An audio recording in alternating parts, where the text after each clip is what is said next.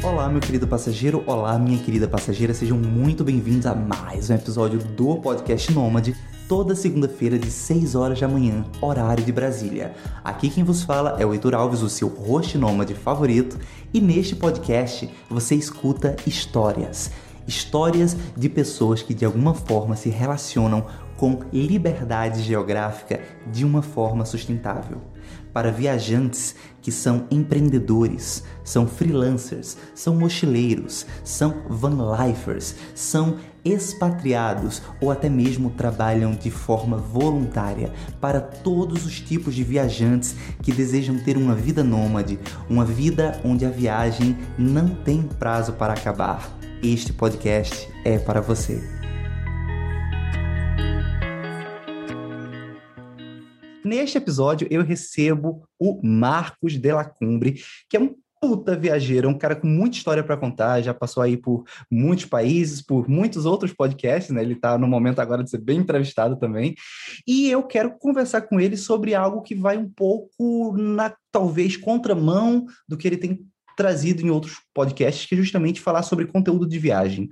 Porque se tem uma coisa que eu, depois de dois anos, percebi, é que tem muita gente que dá muito pitaco aí na viagem do outro, e acho que o Marcos já passou por muitos pitacos assim. A gente quer, eu quero conversar sobre isso.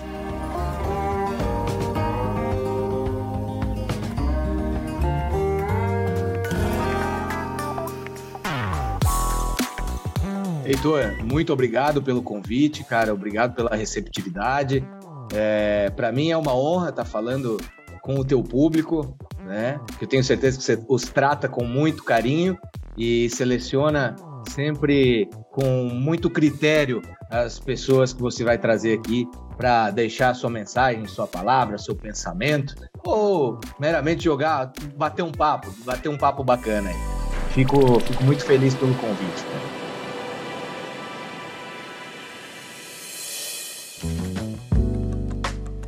Olha, eu vou aproveitar, eu sempre começo dessa forma, né? Quando alguém faz uma ponte, eu sempre começo agradecendo e eu quero agradecer publicamente agora ao Kainan, que é um, um brother meu, assim, de, de podcast, e acho que ele é um brother de vida teu, né? Assim, já viajou muito contigo. E eu queria agora que você começasse a contar um pouco das tuas histórias, da, da tua experiência profissional, para a audiência, para a gente te dar mais contexto, né? Para dar mais contexto para a audiência. É, Kainan, Kainan, é, você frisou ali anteriormente que eu tenho participado de bastante entrevistas e, e, e não por coincidência, Kainan está comigo nas minhas falas, né?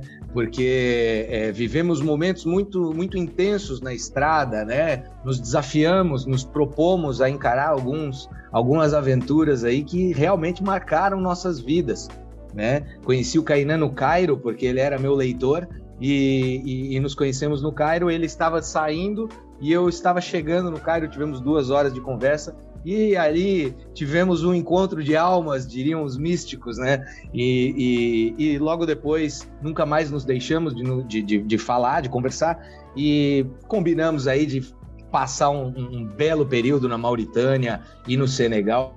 E isso aí é, deixou, é, deixou nosso laço ainda mais apertado, né? Então a gente, a gente, nós, somos grandes, grandes amigos, né? Ah, daí você, é, você é, comentou aí do que que eu, o que que eu tenho feito profissionalmente, as, as, as viagens, né?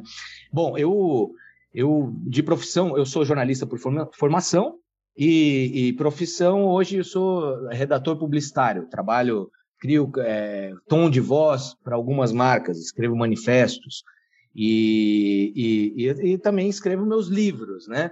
É, a, a, última viagem que fiz foi essa, inclusive, que já relatei, da ida ao Egito, um pouco de Oriente Médio e a parte é, oeste da África, né? E trabalho dessa forma, trabalho colecionando histórias, tento viver do sonho. Ultimamente tem dado certo, vamos ver até, até onde conseguimos chegar.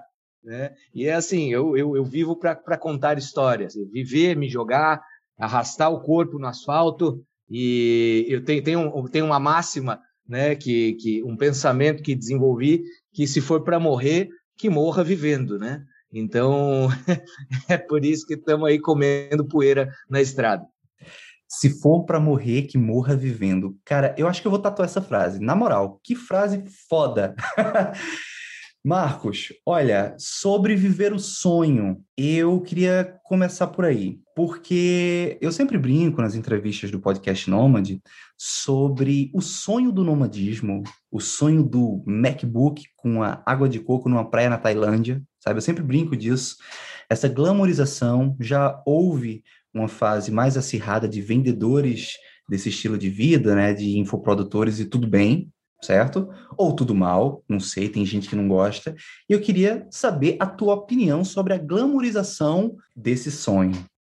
Olha, é, é muito pertinente, é, é, o Heitor, porque eu sou bastante, eu sou ferrenhamente crítico quanto a isso. Por quê? É, com a, a tecnologia efervescente, criando novas oportunidades para que possamos vender produtos é, se criou também é, uma raça de vivaldinos, né? como diriam nossos antepassados, nossos, nossos pais teriam essa, essa palavra pra, de vivaldinos para aquele cara que é malandro. Pô, né? O, o, Pix, por exemplo, o Pix ele é uma ferramenta que agora criou concorrência para os pedintes de rua, para os, os, os, o, o pessoal que fica nas, nas sinaleiras. Por quê? Porque as pessoas que hoje têm um celular e não querem fazer nada da vida ou não têm um produto a oferecer, estão aí sempre pedindo um Pix, que é a nova esmola digital, que é o que eu costumo falar. Né? Mas, como você bem, bem é, salvou aí, é, existem alguns trabalhos que realmente valem a pena. Então, por isso que temos que tomar cuidado e não cair em generalizações. Né?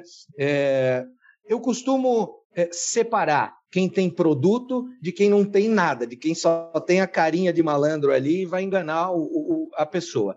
E a palavra sonho, ela se encaixa muito bem nisso, Heitor. Por quê?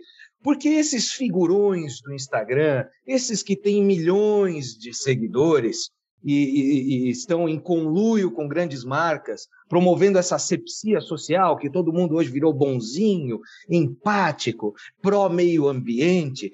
Esses senhores, eles, eu costumo dizer que eles estão é, é, é, comprando o sonho deles com o seu cartão de crédito. Por quê, Heitor?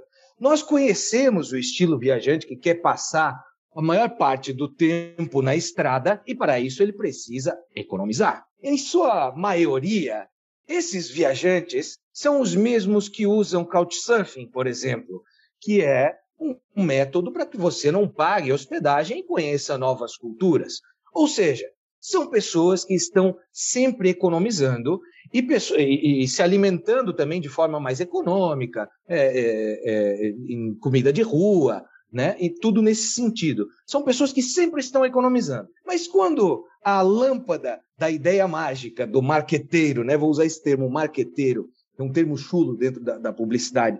O marqueteiro, o espertão, o vivaldino, ele, ele, ele vê é, ferramentas na internet para poder vender o produto que ele não tem, vender a esperança usando o sonho do outro, ele usa isso muito bem. Aí ele cria um curso, e aí ele vai vender esse curso por 500, por mil reais, com coisas que já estão no Google, né?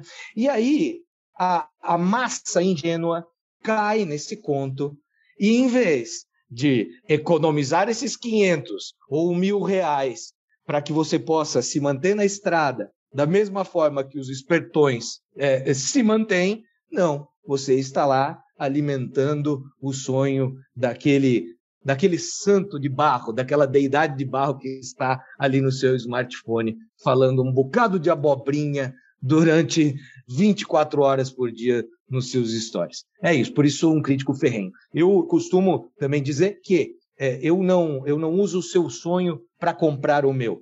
Por isso, pessoas que têm produtos, como você que tem um podcast, falávamos anteriormente sobre o seu grupo, sobre a, a forma como você quer dar um, um produto exclusivo para o seu povo, para as pessoas que gostam do seu trabalho. É muito genuíno, é muito original. Vendo livros, produzo documentários, né? Kainan tem um podcast. Então, existem bons produtos. Então, é, não, não, não, não se deixe seduzir por um rostinho bonito com uma vida de encanto. Veja se essa pessoa realmente tem um produto a oferecer. É tudo que eu posso, posso dizer. Eu ia lhe perguntar, inclusive, porque você, em algum momento da sua fala, você falou sobre existem bons produtos e existem maus produtos. Então, eu não iria lhe expor e lhe perguntar assim quais são os maus produtos, tá? para a gente não criar muita treta. Essas coisas já vêm de graça, a gente não precisa também provocar. Mas é, eu ia te perguntar sobre bons produtos, né? Você já citou, por exemplo, o podcast do Kainan, os teus livros e tudo mais. Eu, de certa forma, hoje trabalho produzindo conteúdo e trabalho para alguns infoprodutores, e uma das coisas que eu observo é que, aparentemente, muitos infoprodutores, eles soltam muito, às vezes, tudo que eles têm nas, nas internets, nas redes deles, e o que eles vendem, no, no final das contas, é o passo a passo. Muitas vezes, eles próprios dão o conteúdo de graça, mas é tanta coisa que é produzida que, no final das contas, o que tu compra é o passo a passo. Talvez alguma coisa um pouco mais profunda, mas no fim é a ordem. E também eu acho que esse é um produto interessante porque, por outro lado, tem muita coisa na internet, mas aí tem a parte do muita coisa na internet. Aí você se perde também. Tem esse ponto aí, né? Mas aí eu vou te perguntar, bons produtos que tu viu a respeito de você ter uma vida mais nômade, né, mais itinerante. O que que tu tem aí na cabeça que tu já percebeu assim, ah, isso aqui é um produto interessante, não compraria, mas recomendaria talvez? Olha, eu, eu não sei se consigo especificar. É, assim, algumas pessoas trabalham muito bem na internet, né? É, por exemplo, é, viajantes é, off-road com seus, né, off-road não, é com motorhome, né? Existem livros de viagem com fo fotografia, e pessoas que prestam serviço diariamente usando seus stories como é, uma utilidade pública para aquele segmento. Né?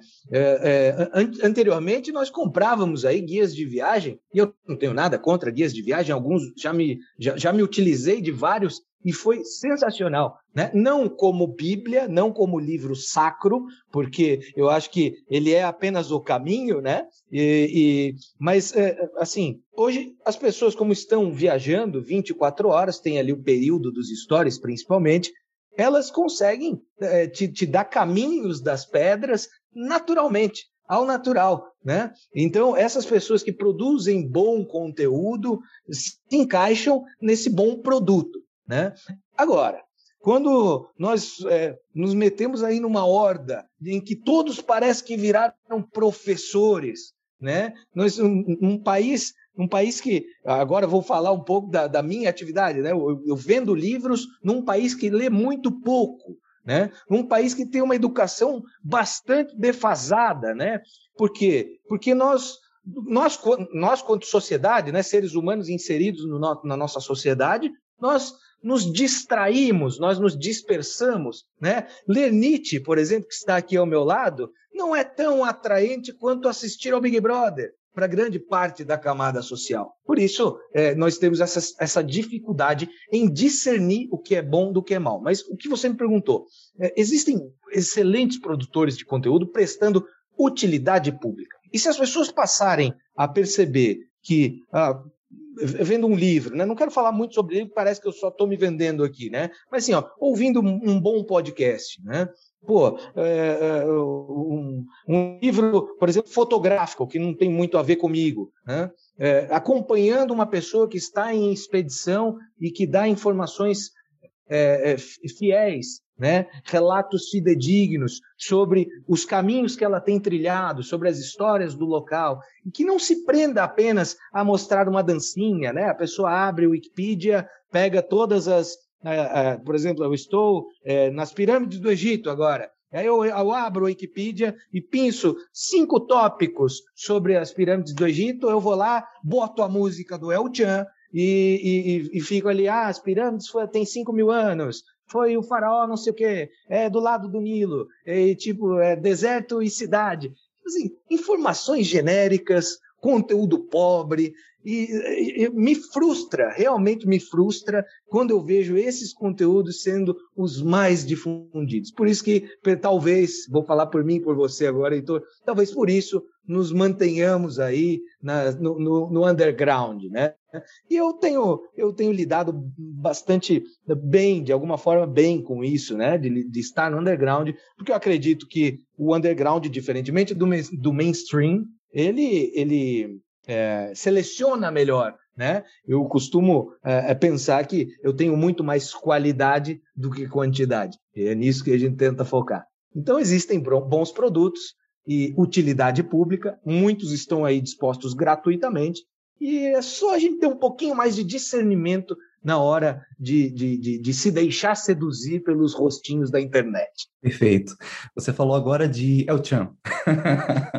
e essa semana eu estava conversando com uma amiga falando sobre música, né? Música erudita, música clássica e tipo a música é, medieval, vamos colocar dessa forma, muito do que a gente hoje conhece como música medieval está mais para fantasia do que de fato para música medievalesca, porque registros de partituras, registro musical tem de 1600 para frente.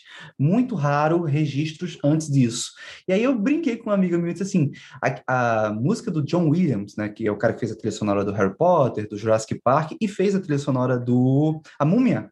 A música do John Williams, ele é, tipo, comparativamente, né, com o El Chan, pode ser que o El Chan talvez esteja muito mais próxima da musicalidade do Egito do que a música do John Williams, que é o que hoje a gente entende mais como música egípcia, né? E tu me trouxe essa, essa brincadeira que eu trouxe para uma amiga minha. E falando de Egito também, é, e conteúdo de qualidade, teve um ponto assim que me chamou muita atenção no teu trabalho que foi a Cidade do Lixo. Você estava ali pelo Cairo e tu fez uma série de stories. Eu escutei o podcast A Deriva, né, que você deu entrevista lá nos estúdios Flow, e eu escutei até para embasar essa pauta. E uma, duas semanas depois eu estava escutando minha namorada, escutando um podcast, ela paradoxalmente trabalha com podcast, mas não gosta de podcast, e ela estava escutando. É porque quando você trabalha com conteúdo, você não aguenta consumir conteúdo, sabe? Isso é muito normal.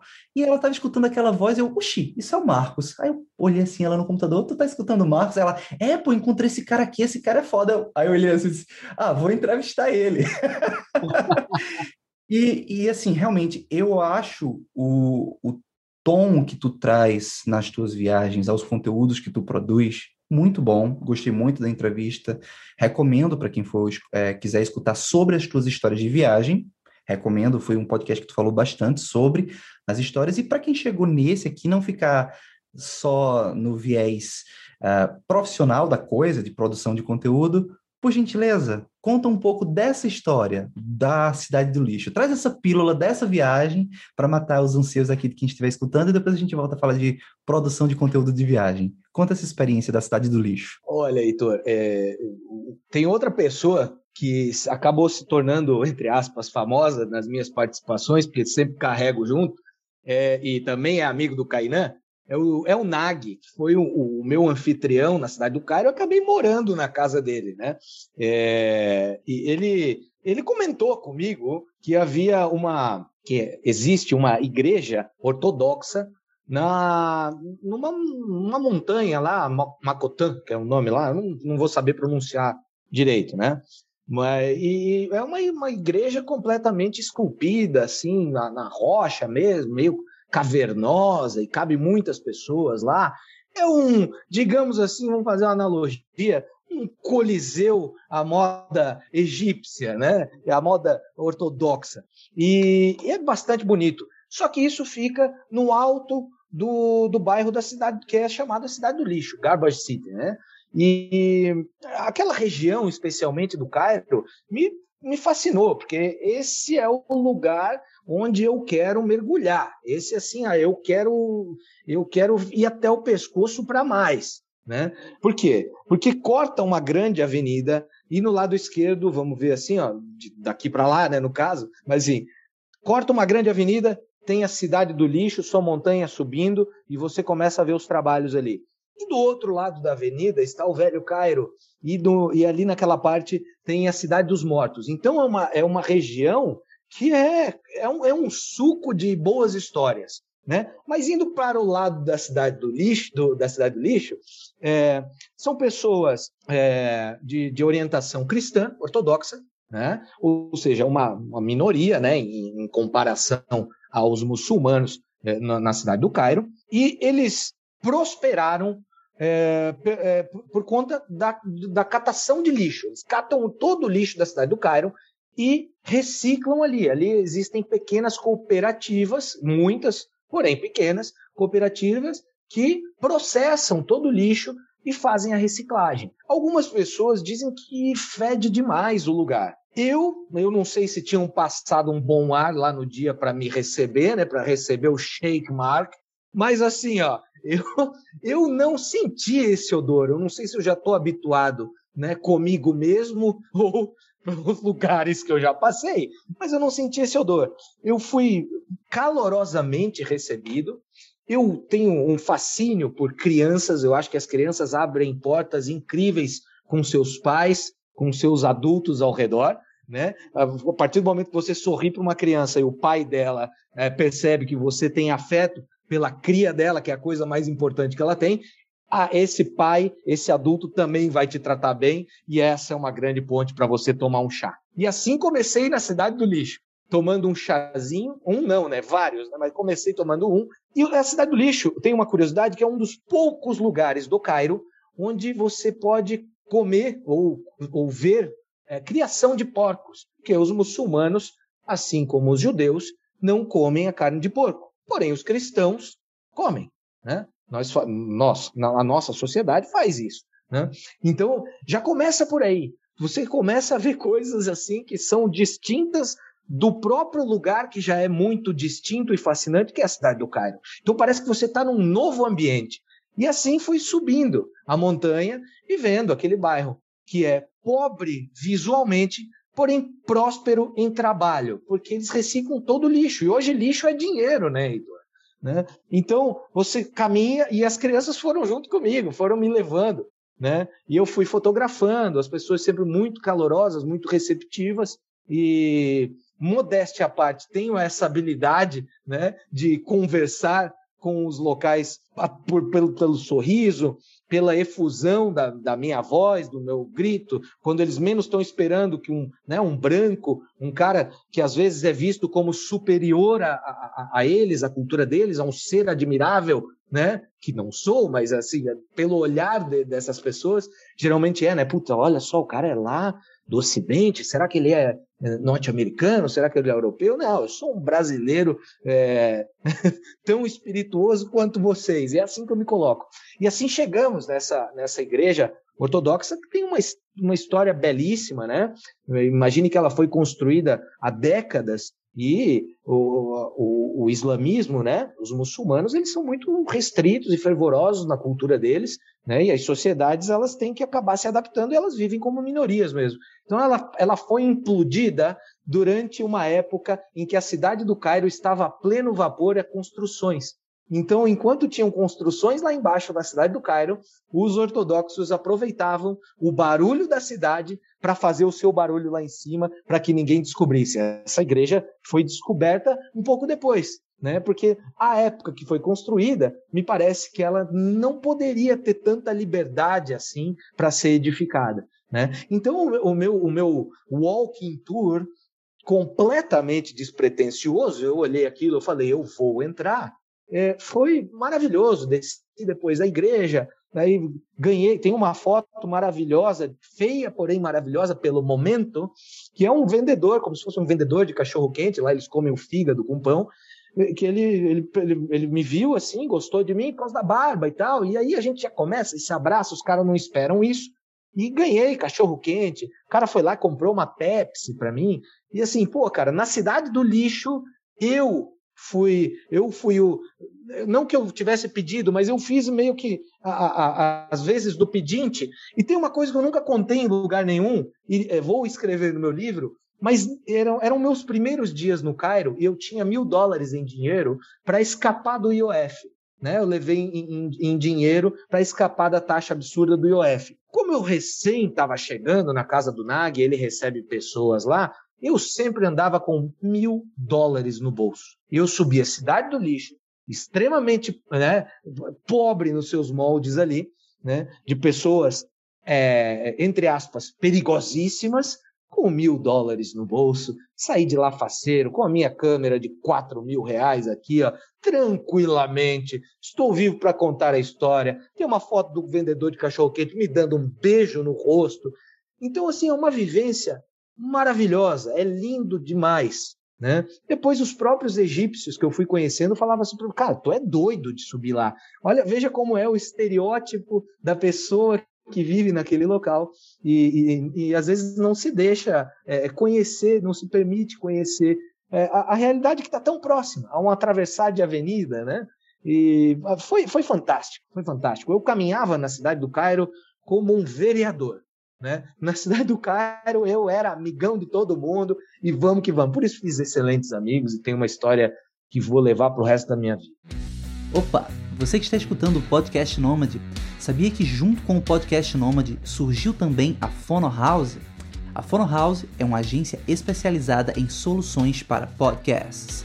Se você tem um projeto, um negócio ou até uma empresa e deseja ter o seu próprio podcast para melhorar as suas estratégias, acesse fonohouse.com e ouça nosso portfólio.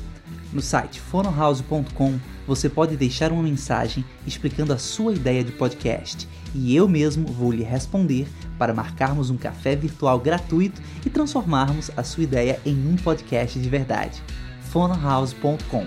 O link está na descrição deste episódio depois de dois anos entrevistando pessoas, uma coisa que eu aprendi nesse mundo das viagens é que o medo está nos outros. O medo está no próximo bairro, o medo está na próxima esquina, o perigo está na próxima cidade. E esse teu trabalho com a cidade do lixo, ainda mais agora falando dessa situação dos mil dólares andando para lá e para cá, me trouxe aquele guitarrista, o Marcinho Eiras, Eiras o, o galego que ele foi pro Flow, para o Vênus Podcast, né? Ele falou do Egito que ele era assediado. Aí tu cita rapidamente isso no, no na deriva. E quando eu escutei aquilo, o, o, ímpeto que eu tive na hora foi: ok, não quero mais ir para o Cairo, ok, não quero mais ir para o Egito. Aí depois eu te escutei, eu vi os teus stories e a tua história também falando um pouco da, da tua vivência lá na, no Egito, lá na, no A Deriva Podcast, eu disse, não, ok, agora eu quero voltar para o Egito. Sabe? Percepções diferentes e agora te escutando mais uma vez essa situação do dinheiro, né? Porque só contextualizando, caso as pessoas que estejam escutando isso não tenham escutado o, a entrevista do Marcinho, ele fala que chegou no Egito e foi muito assediado, né? Que todo mundo ali pedia dinheiro para ele. E é isso, o perigo sempre está nos outros. A gente às vezes fica projetando e às vezes a tua opinião pode ser o suficiente para destruir sonhos das outras pessoas ou não. Então é importante é, filtrar, sabe? Eu acho que é importante filtrar. É, assim, eu, eu, eu, acredito que até foi um pouco duro com ele, né? No, no momento, inclusive, eu nem eu não, eu não sabia, né? Eu, eu, meio que só falei, cara, teve um cara e tal, porque, cara, eu também fico ouvindo às vezes os podcasts, e aí depois que eu voltei de lá, eu voltei cara, porque eu não, eu geralmente, assim, por mais que eu tenha opiniões contundentes, Acho que eu não preciso agredir uma pessoa, mas tenha sido um pouco duro com ele. Porém, eu não alivio para o que ele falou. Porque eu acho que ele pintou ali o Cairo, o Egito, como, como um, meramente um lugar meramente miserável. E ele parece-me que ele passou cinco dias, uma semana lá, achei injusto da parte dele também, né? Então, mas assim, as pessoas erram, eu posso cometer vários, atos falhos aqui, vou apedrejar o cara, né? Nem o conhecia, na verdade né? Mas, enfim, é, águas, águas que passam. Sim, e, e, também, assim, olhar as referências que ele teve. Porque, por exemplo, você teve boas histórias, você teve o Kainan que fez uma ponte lá com o egípcio, vocês utilizaram o Couchsurf, fizeram amizade. Ah, pelo que eu lembro, a, a referência que ele teve era o Faustão.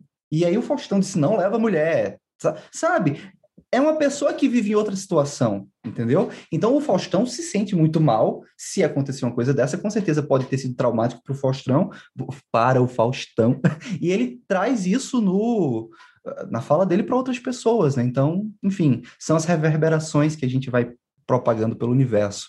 Mas eu queria agora direcionar de volta para produção de conteúdo de viagem e te perguntar diretamente. Na tua opinião, existe mais sommelier da viagem alheia ou piramideiro do nomadismo digital? Olha, eu, eu, eu tendo a acreditar que existe mais o piramideiro. Por tudo que nós falamos naquele começo, por todas as ferramentas, as novas ferramentas que vêm surgindo para tornar o, o ambiente digital uma feira ambulante de quem mais pode é, ser o guru é, de alguém, né? Agora que nós estamos no âmbito de viagem, mas existem em vários âmbitos, né? O guru espiritual, o guru é, da academia, o guru financeiro dos bitcoins e por aí vai. E o mercado de viagens, ele não ele não está é, isento disso, né? Pelo contrário, ele tem bastante. Então, eu tendo a acreditar que por essa onda, né, eu acredito que, que, que existem mais os piramideiros do que os sommeliers, né? É, a rede social está aí, né? Nós, nós nos expomos. É, a exposição é uma palavra que já se explica por si só. É uma exposição. Você estará ali e a partir do momento que eu publico algo, eu quero ser visto. Não me venham com essa de que ah, eu publiquei, mas eu não ligo para isso. Não, eu quero ser muito visto. Eu quero que as pessoas leiam minhas legendas. Eu quero que as pessoas se interessem pela minha história e pela história que eu, pela história das pessoas que eu estou relatando. Quero que elas tenham interesse em comprar meu livro e o livro do, do Guilherme Canever e o livro né, de, de pessoas que estão escrevendo, estão produzindo, né, que ouçam os, os podcasts, né, que vejam os filmes, né? Agora tenho trabalhado, tô, vamos lançar agora em outubro, novembro, uma série documental que gravamos na Patagônia. Eu quero que eu quero que as pessoas se sintam seduzidas por isso, para elas consumirem aquilo, né? Porque nunca, no meu caso, no meu produto, nunca é apenas sobre mim, né? Mas sobre eles, sobre as pessoas diferentes que a gente tem o prazer ou não de topar na estrada. Boa, boa. Eu trouxe essa pergunta porque depois de tanto tempo ouvindo viajantes, eu começo a perceber assim, ah, mas aquele cara é rico, aquele cara é nômade, mas ele não tem um mochilão, sabe? Essas conversas. Uh, recentemente eu tenho visto muito uh, alguns stories do Igor, né, que tem o arroba Free Igor, que é parceiro do Kainan, também tem agência lá de lançamentos. Querido, querido. E ele, e ele tem isso, assim, olha, gente, eu estou agora nesse resort maravilhoso, aí no history seguinte, no dia seguinte, eu estou agora no lixo, sabe? Tem muita essa coisa, assim.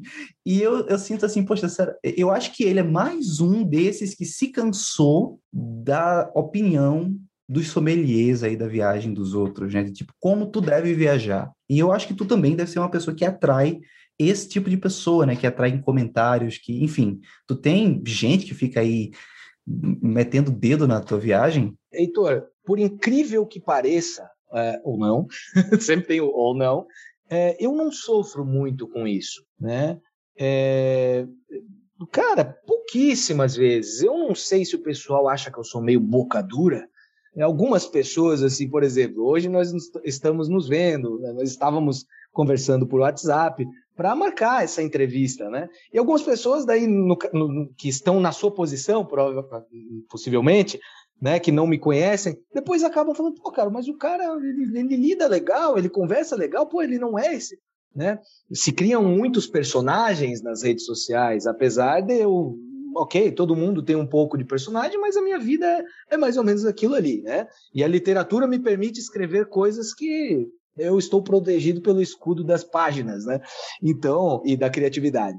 Mas, é, assim, eu não sei se é porque acham que eu sou meio boca dura. Eu tenho certeza que tem muita gente que me detesta, inclusive pessoas que, que, que, que são do meio é, de produção de conteúdo de viagem. Tem uns, mas tenho clareza quanto a isso. E pessoas que me detestam por posicionamentos, por achar que é, a, essa asepsia social de todo mundo ser bonzinho e criar hashtags, né, para é, em oferenda ao Deus algoritmo, né? Eu não gosto dessa coisa é, que, que a maioria dos produtores de, de conteúdo faz, porque não, não, não, isso aqui é trend, isso aqui é, é, é, pegaram o George Floyd, ai, todo mundo agora a vida negra importa.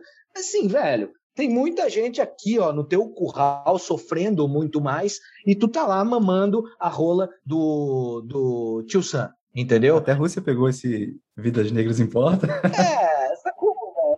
Então, assim, eu acho muito falso, acho me soa muito falso. Me soa como acreditar que nos anos 90 a Xuxa, que fazia propaganda da Monange, usava Monange no seu corpo, ganhando seus 3 milhões de reais por mês. Entendeu? Me faz. É, me parece muito ingênuo acreditar que a Fátima Bernardes come a lasanha congelada da sadia, entendeu? Então tem coisa assim que, velho, não, você não é bonzinho, você não é limpinho dessa forma. Então, assim, algumas pessoas eu tenho completa é, é, é, certeza de que me detestam por esses posicionamentos. mas que evitam de vir para o conflito porque talvez acreditem que eu vou soltar os cachorros.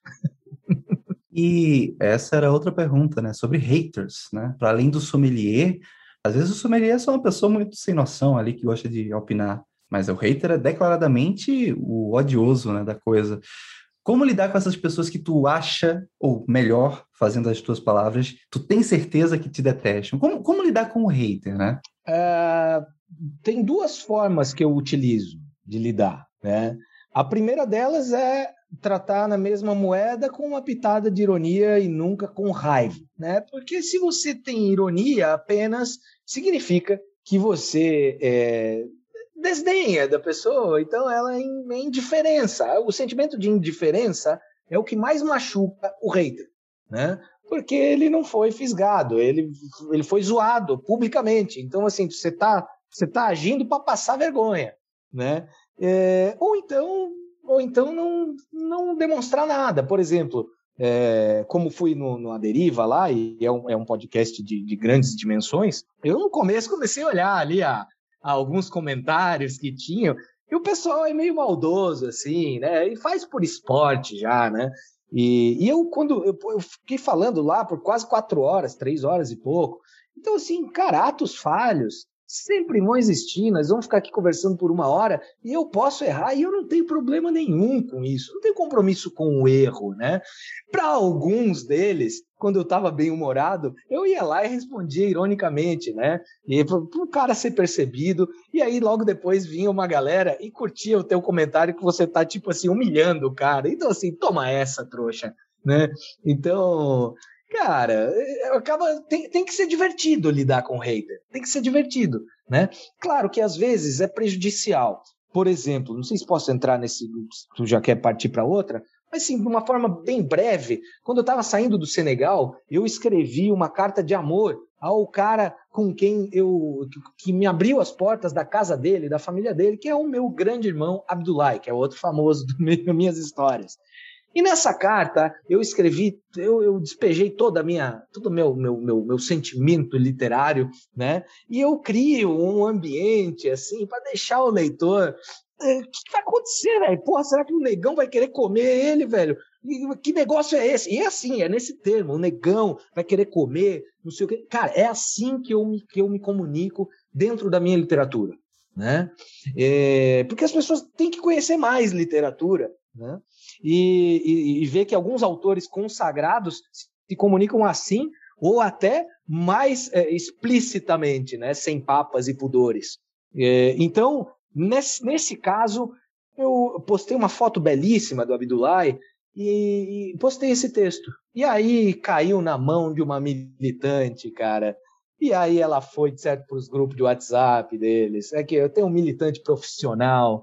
Ele, eu, eu me pergunto, Heitor, o que, que vai ser dessa gente que é militante profissional quando acabarem os problemas? Quando não houver mais racismo, quando não houver mais homofobia e todos esses problemas terríveis que a sociedade ainda convive, quando não houver mais, o que essas pessoas vão fazer? Porque elas uh, existem existem é, é, reclamações Existem protestos que são muito pertinentes e muito importantes, e para eles eu visto a camisa também. Agora, para o militante profissional, eu não visto a camisa, eu não bato palma.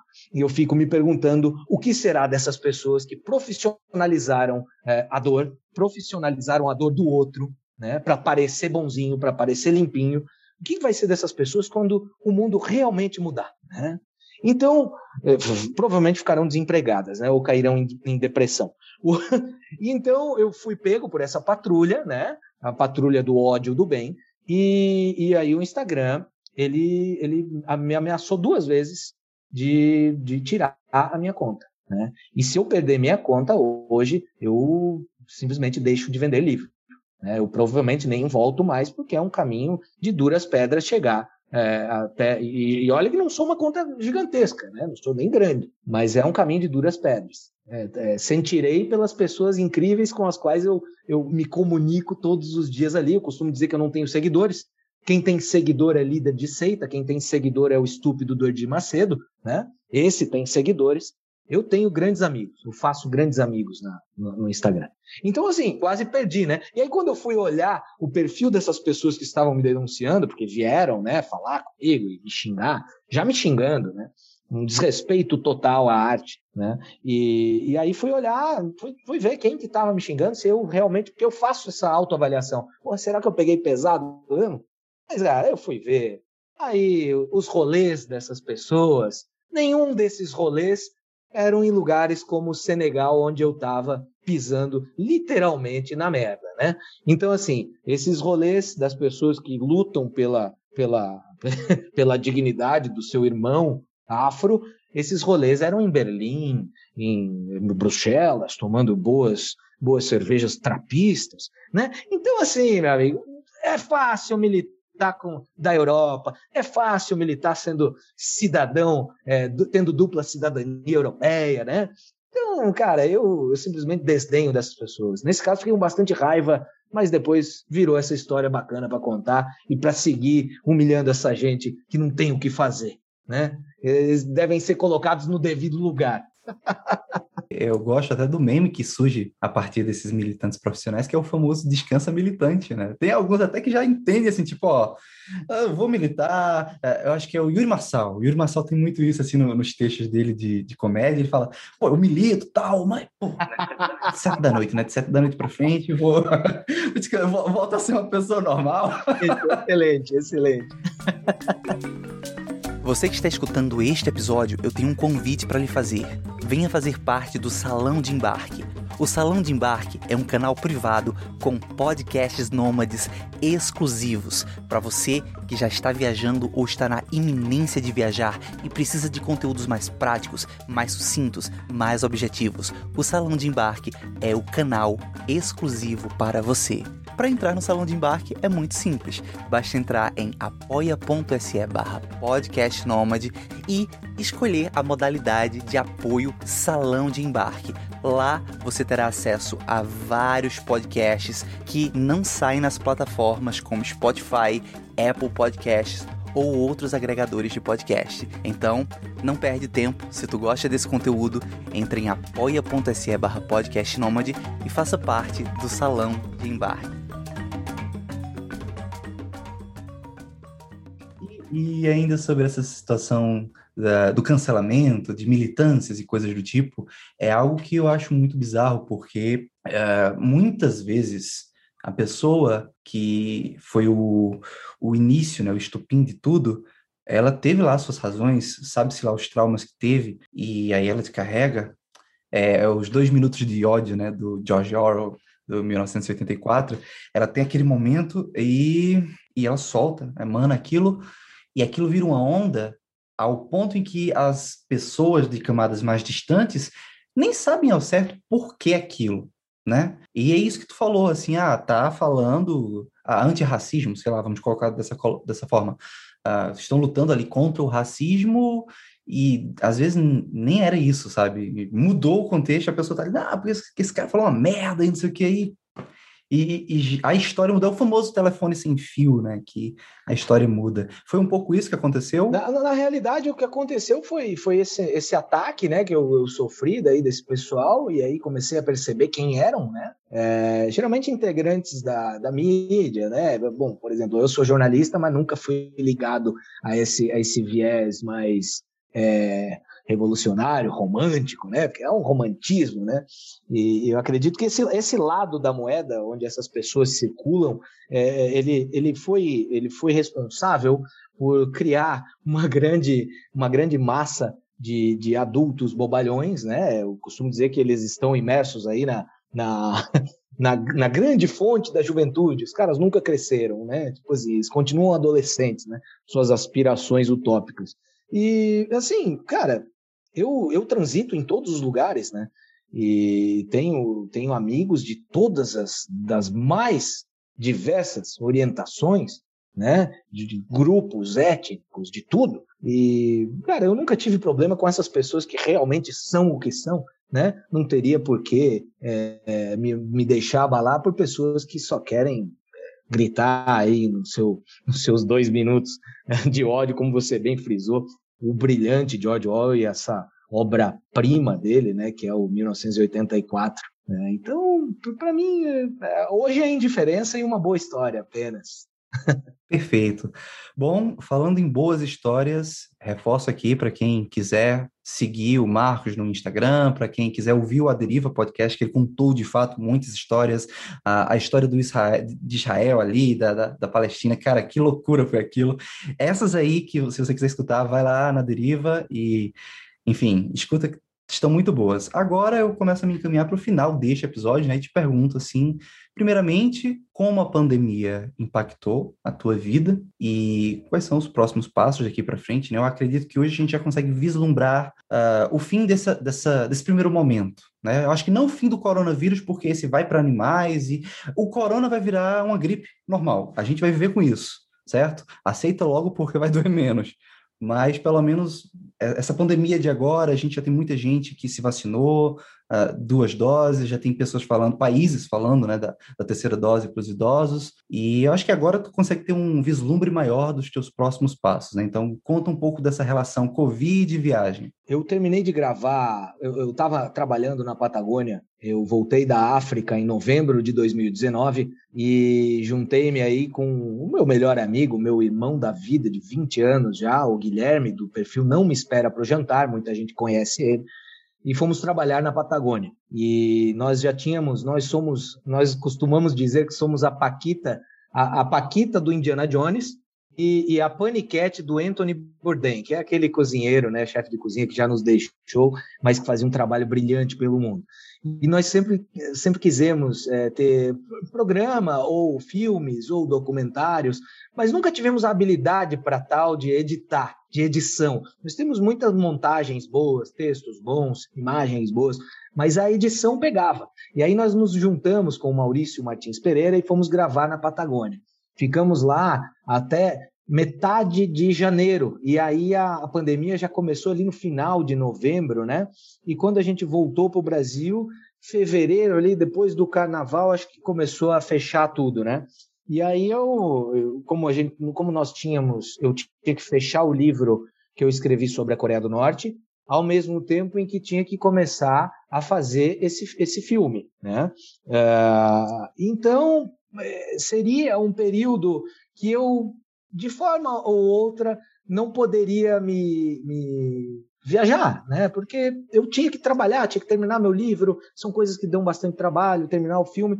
Então, para mim, nesse, desse, desse, por esse prisma, não, não afetou em nada, né? É, é um período triste, né? Porque, putz, é muito chato tudo que aconteceu e todas as narrativas que começam a ser a ser. Acho que tão triste quanto as mortes pelo vírus é a morte da amizade entre as pessoas, né? E não ver que o inimigo, na verdade, é o Estado, né? Me entristece, agora vou falar aqui uma coisa, vou até sair da curva. Me entristece, por exemplo, ver que as pessoas, e me perdoem aqueles que fizeram, eu não estou julgando, mas me entristece um pouco, do ponto de vista que eu compreendo, me entristece, me entristece ver as pessoas tomando vacina, que é uma, algo simples, algo que é básico para qualquer pessoa, não era para ser um evento, muito menos é, muito menos um, um frisson em redes sociais, é uma simples vacina, né? É, estamos, mas estamos vigiados. E me entristece é, esse brado de viva o SUS. Por quê? Porque o SUS não é, não deve ser celebrado num momento assim, ele deve ser cobrado porque ele não é barato. Você paga por ele. Não é grátis. Não é grátis. Não é viva o SUS.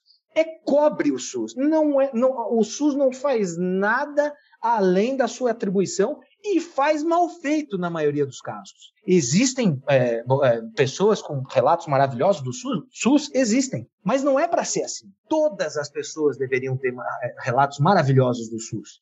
Do contrário, não deveríamos pagar imposto, porque imposto é roubo, né? E o, o dinheiro que eu pago para servir aí o SUS, eu podia pagar um, um, plano de saúde, né? Que funcionaria muito melhor. Enfim, tirando o lado da bandeira libertária que eu acabei de pregar aqui, é, para mim não, não afetou muito por conta disso, né? Tinha meus trabalhos para fazer aqui enclausurado, é, fiz além do meu trabalho, fiz um filho. Eita!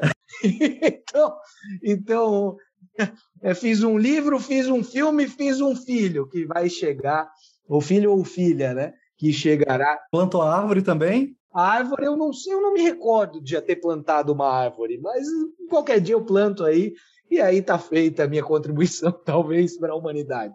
Né? Então, foi bastante produtivo a minha quarentena. Né? E, e aí os planos futuros são esses. Agora eu tento me espelhar nos amigos que têm filhos e viajam, porque é a minha forma de ganhar a vida e eu vou ter que conciliar certamente com isso, né? É, eu, eu, eu, eu, espero que eu consiga é, trazer bons ensinamentos para o meu filho, são as minhas aspirações futuras agora que você me perguntou, é, preocupado em trazer bons ensinamentos para meus filhos, para o meu filho, e, e, e, ver, e ver se eu, se eu vou conseguir transformar a estrada é, que é minha alma mater, né, aquela que me alimenta, que é a minha grande universidade, talvez, se, a, se, a, se o ser humaninho que está vindo quiser, também na alma mater dela e, e, e, quem sabe aí num, num sonho, num, num, delírio, que isso não seja tão, tão distante para mim, poder é, ensinar na, na maior das universidades, que é a vida e a estrada, né? fazer talvez um homeschooling, já levar já levar para viajar desde cedo. Essa, essa é a minha maior aspiração no momento. Continuar escrevendo meus livros, né? E viver do sonho agora com, com mais um, um ser ao meu lado. Fake Mark. Para as pessoas que estão aí com seus filhos a caminho, ou já têm os seus filhos, mas também têm a, a aspiração de viajar, ou para as pessoas em geral que estão escutando esse podcast, não necessariamente apenas aquelas que têm filho, mas que querem continuar essa conversa, né? As pessoas que estão nos escutando estão numa conversa mental conosco e elas querem te procurar, te perguntar coisas por onde elas podem te encontrar. Olha, eu, eu trabalho no Instagram mdelacumbre, né? É, às vezes demoro para responder porque fica meio que é, impossível de, de, de, dar um retorno é, pronto a todas as pessoas que me procuram, mas trato a todos como bons amigos. As pessoas até se surpreendem, mas é isso. A minha vida é assim. Eu vou levar até onde eu puder esse contato de sempre estar falando com as pessoas. Portanto, arroba mdelacumbre, estou lá, volta e meia posto um texto, um trecho de livro, um pensamento mais ácido, às vezes falo uma abobrinha, porque somos humanos. Né? Não é sobre a vida na estrada, é sobre a vida na vida, como digo em meu primeiro livro. Então somos humanos, portanto, super falhos. Né? E se você, em algum momento, agora estou falando diretamente para a pessoa que nos ouve, se você em algum momento discordou de mim, saiba que foi apenas um ponto e com certeza temos muitos outros pontos em que concordamos e podemos nos abraçar. É assim que nós temos que lidar com as pessoas que estão à nossa volta. Perfeito. E assim a gente encerra o podcast que demorou mais tempo para eu conseguir a entrevista durante esses dois anos e meio, do momento em que eu mandei o oi ao momento em que a gente gravou. A gente encerra esse episódio assim. Muito obrigado, cara. Valeu, Heitor. Muito obrigado e desculpa aí pelo, pelo, por esse hiato aí na, na, na, às vezes não é nem uma questão de agenda, tá? Tem a glamorização, pô, como é que tá a tua agenda? Não, não. às vezes é questão de humor mesmo, sabe? Às vezes o psicológico, eu tenho que estar tá feliz para falar com as pessoas, eu tenho que estar tá bem, a entrevista sai melhor, as ideias fluem, né? Trata melhor, acolhe mais as pessoas, né? E as, o Kainan tem muito, muitos problemas comigo também em me levar para lá, às vezes, porque eu, eu também, às vezes, não, tô, não estou em boas fases e eu não quero levar não, eu quero levar sorriso e fascínio para a vida das pessoas e não só amargor. Perfeito. Cara, muito obrigado. Uma ótima semana. Valeu para você também, Heitor. E lá se foi mais um episódio do Podcast Nômade. Eu agradeço demais para você que escutou até o final. E lembrando sempre, se você tiver alguma crítica, dúvida, sugestão ou contribuição, pode me escrever no Gmail, podcastnomade.gmail.com e também nas minhas redes sociais, que é o arroba alvescontato Alves com H e também arroba Nomadesfério. Estarei lá de braços abertos para receber todos vocês. Lembrando que se você está escutando no Spotify, não esqueça de seguir, ou se você está escutando no iTunes, não esqueça de dar as 5 estrelas, porque isso aumenta o engajamento do podcast e o podcast Nômade tende a ficar mais relevante nesses agregadores de podcast. Quero agradecer a todas as pessoas que me escutam semanalmente e também as pessoas que me apoiam financeiramente na campanha de financiamento coletivo do Apoia-se. E se você sente que aprende algo com esse podcast, considere virar meu patrão ou minha patroa entrando em apoia.se barra podcastnomad e deixar lá o teu carinho financeiro porque isso me ajuda por demais. Agora sim, para quem escutou até o final do episódio, um cheiro e a gente se vê na próxima segunda-feira de 6 horas da manhã, horário de Brasília. Até lá, tchau! Você ouviu uma edição fonohouse.com.